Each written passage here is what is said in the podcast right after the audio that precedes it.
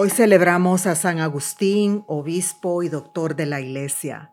No es fácil hablar de este santo del siglo IV que más que cualquier otro habló de sí mismo. Alguien dijo que es el santo que inventó un nuevo género de escritura la autobiografía. Estoy totalmente de acuerdo. Y si no has leído su autobiografía, las confesiones, tienes que leerla porque a pesar de la brillantez de este santo, de este hombre, a pesar de, de, toda esta grandeza intelectual en su biografía, él habla con una gran sinceridad y sencillez, convirtiéndose en confesión.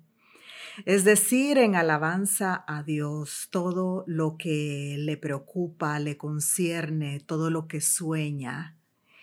Y Auralio Agustín nació en Tagaste, en la provincia de Numidia, en el África del Norte el África romana, un 13 de noviembre del año 354, muy poquito después de Cristo. Si lo vemos, que ahora estamos más de dos mil años después de Cristo. Bueno, sus padres eran el pagano Patricio y la cristiana Mónica, que gracias a su virtud, este fue un matrimonio arreglado y ella por obediencia se casó con este hombre patricio al que aprendió a amar, a respetar, gracias a su virtud, a su fe y a sus lágrimas para su esposo y también para su hijo. Entonces ella fue testigo de la conversión de su hijo y también de su bautismo y de la conversión y de bautismo de su esposo Patricio, que era un hombre infiel, que no creía en Dios y que la maltrataba. Ayer celebramos a Mónica y si tienes un matrimonio difícil o hijos difíciles, te recomiendo muchísimo que te hagas amiga de ella. Pues esta mujer, Mónica, sembró en sus hijos la semilla de Cristo y con su ejemplo el corazón de Cristo. De manera que Agustín desde muy niño aprendió a amar al Señor. Es más, quedó muy, muy impactado por la figura de Cristo. Lo amó desde que su madre lo inició en la fe y en la vida de oración. Qué importante es tener una madre virtuosa, una madre de fe, una madre de oración. Sin embargo, San Agustín al entrar a la adolescencia decidió mirarse en el espejo de su padre y decidió separarse de la iglesia y caminar como muchos, como yo, como tal vez tú alguna vez lo hiciste, otros caminos aquellos que respondieran a su deseo de sabiduría, pues estando muy jovencito tuvo un encuentro con alguien que le impactó mucho en su inteligencia, con Platón. Quizás se puede decir que esta fue su primera conversión porque en el corazón del santo, en el momento en que él conoce a Platón, a Platón, él aspira a la sabiduría y precisamente esto lo llevó a estudiar otro tipo de filosofía. Se convirtió al maniqueísmo, que era y es una herejía, y estudió profundamente también la astrología. En esos mismos años también él sintió un fuerte deseo hacia la perfección moral, hacia ser bueno.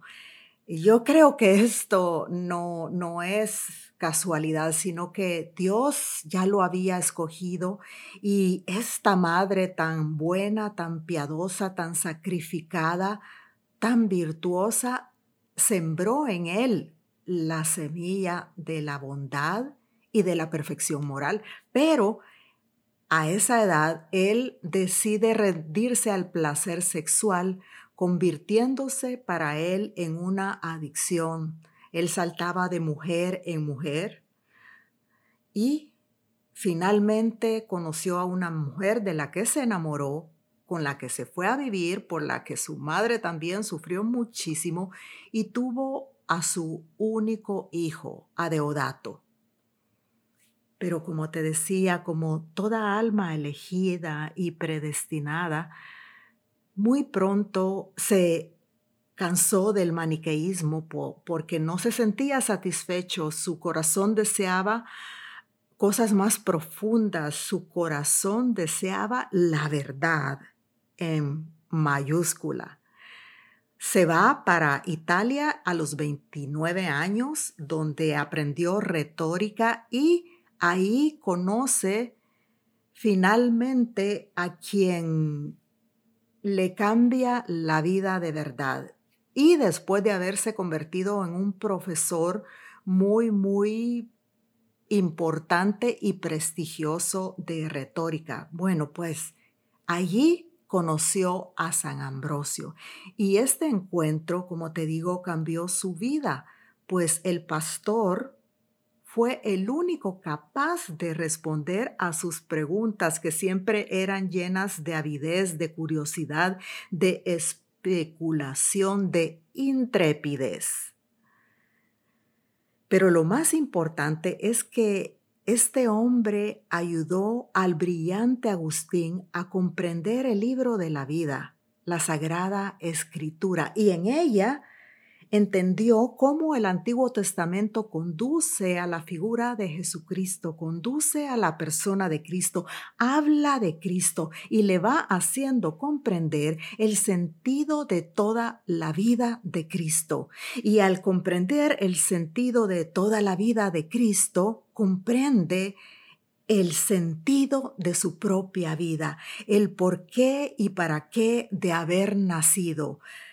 Nos has creado para ti, oh Dios, y nuestro corazón estará inquieto hasta que no descanse en ti.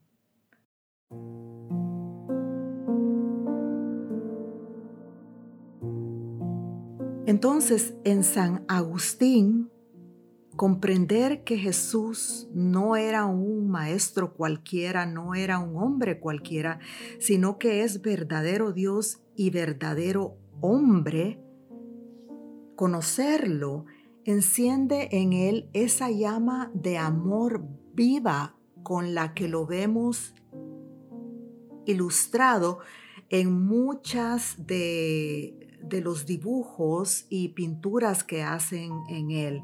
Su corazón es verdaderamente una llama de amor viva. El hombre inteligente, erudito y apasionado queda transformado por el amor de Cristo y decide que ese era el camino que quería seguir. Agustín se bautiza y quizás esta es su segunda conversión a los 32 años. El proceso de conversión de San Agustín nos mueve mucho a todos, a ti y a mí, porque al final o en su vida se cuenta algo que es nuestra propia vida. San Agustín supo descubrir esa presencia de Cristo en él, abrió su corazón y se dejó conquistar por Cristo. Como lo he dicho anteriormente, no me canso de decirlo, no se hiciste, Señor, para ti nuestro corazón estará inquieto hasta que no descanse en ti. San Agustín se dio cuenta, como tú te darás cuenta, como yo me he dado cuenta, o por lo menos me trato de dar cuenta de que no hay que buscar fuera para encontrar al Señor, porque Él está en nosotros. Él escribe en las confesiones, tú estabas más dentro de mí que lo más íntimo de mí y más alto que lo supremo de mi ser. Y es que Cristo cuando se le encuentra, agrega profundidad a nuestra humanidad, pues Él habita en lo más íntimo de nosotros.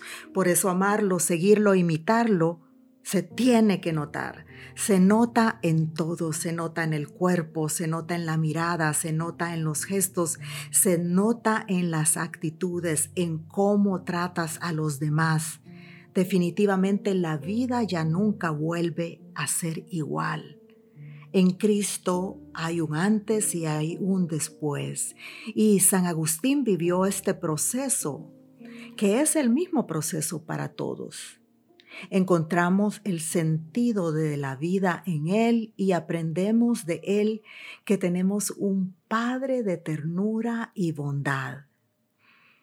Estoy recordando un episodio que es muy misterioso y al mismo tiempo muy bonito y que habla sobre la conversión de San Agustín y que personalmente a mí me impacta mucho.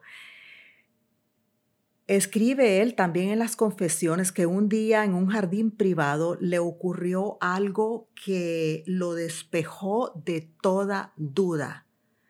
Su conversión, su tercera conversión sucedió de esta manera. Él escribe, mas yo tirándome debajo de una higuera, no sé cómo, solté la rienda a las lágrimas, brotando dos ríos de mis ojos, sacrificio tuyo aceptable. Y aunque no con estas palabras, pero sí con el mismo sentido, te dije muchas cosas como estas. Y tú, Señor, ¿hasta cuándo? ¿Hasta cuándo, Señor, has de estar irritado? No te acuerdes más de nuestras maldades pasadas. Me sentía aún cautivo de ellas y lanzaba voces lastimeras. ¿Hasta cuándo? ¿Hasta cuándo? Mañana, mañana. ¿Por qué no hoy? ¿Por qué no poner fin hoy a mis torpezas, ahora mismo? Ya, ya, Señor, ya. Y él decía estas cosas y lloró y lloraba, lloraba con mucho arrepentimiento. De repente, él escucha unas voces de niños cantando. Las voces decían, toma y lee, toma y lee. Legué, tolé legué.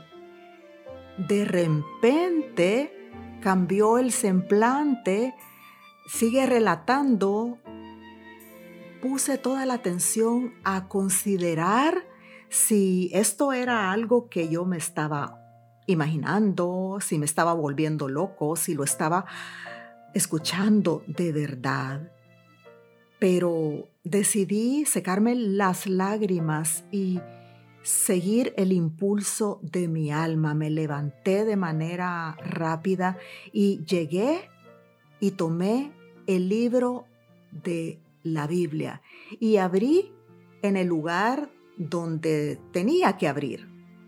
Entonces, al abrirlo, encontré estas palabras no en comilonas y embriagueces, no en lechos y en liviandades, no en contiendas y emulaciones, sino revestidos de nuestro Señor Jesucristo, y no cuidéis de la carne con demasiados deseos.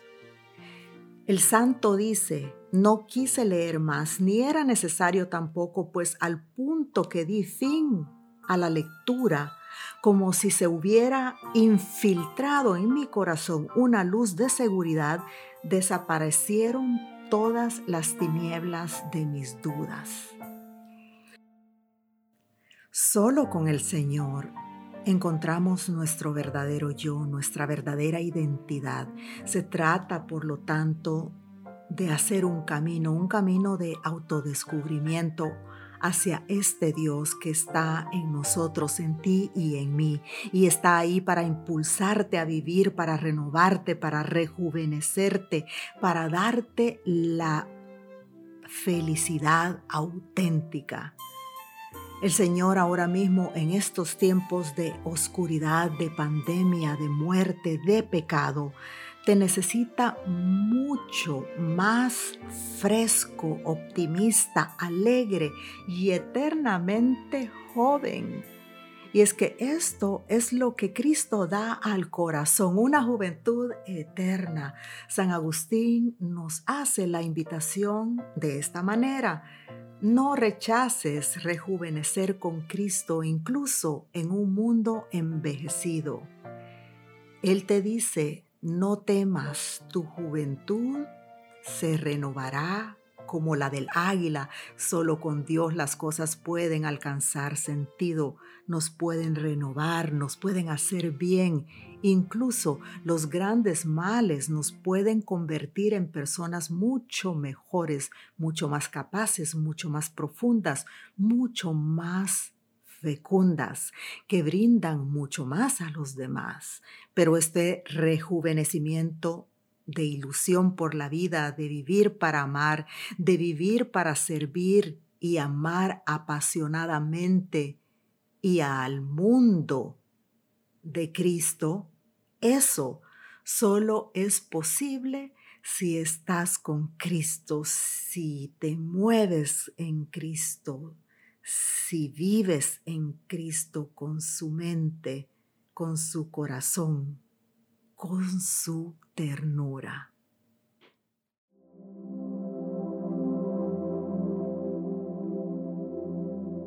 Señor, que como San Agustín, que yo comprenda que no dejar mi oración diaria es lo más importante para vivir en presencia tuya y en presencia de Dios y poder disfrutar de esta fuerza rejuvenecedora de nuestro espíritu que ayuda tanto a las personas a descubrir el sentido de su vida y a recuperar la paz y la alegría. San Agustín tardó, como dice en las confesiones, en amar a Dios y en descubrir su infinito amor. Tarde te amé, belleza tan antigua y tan nueva, tarde te amé. Y he aquí que tú estabas dentro de mí y yo fuera y por fuera te andaba buscando y deforme como era, me lanzaba sobre las bellezas de tus criaturas. Tú estabas conmigo, pero yo no estaba contigo. Me retenían alejado de ti aquellas realidades que si no estuviesen en ti, no serían. Llamaste a mi puerta y clamaste y rompiste mi sordera, brillaste y resplandeciste y ahuyentaste mi ceguera exhalaste tu fragancia y respiré. Exhalaste tu fragancia y respiré, y ahora suspiro por ti. Gusté de ti y siento hambre y sed. Me tocaste y me abracé en tu paz. Te doy gracias, Dios mío, por los buenos propósitos afectos e inspiraciones que me has comunicado en este momento de oración. Te pido ayuda para ponerlos por obra, Madre mía Inmaculada, San José mi Padre y Señor, Ángel de mi guarda, San Agustín, interceded por mí.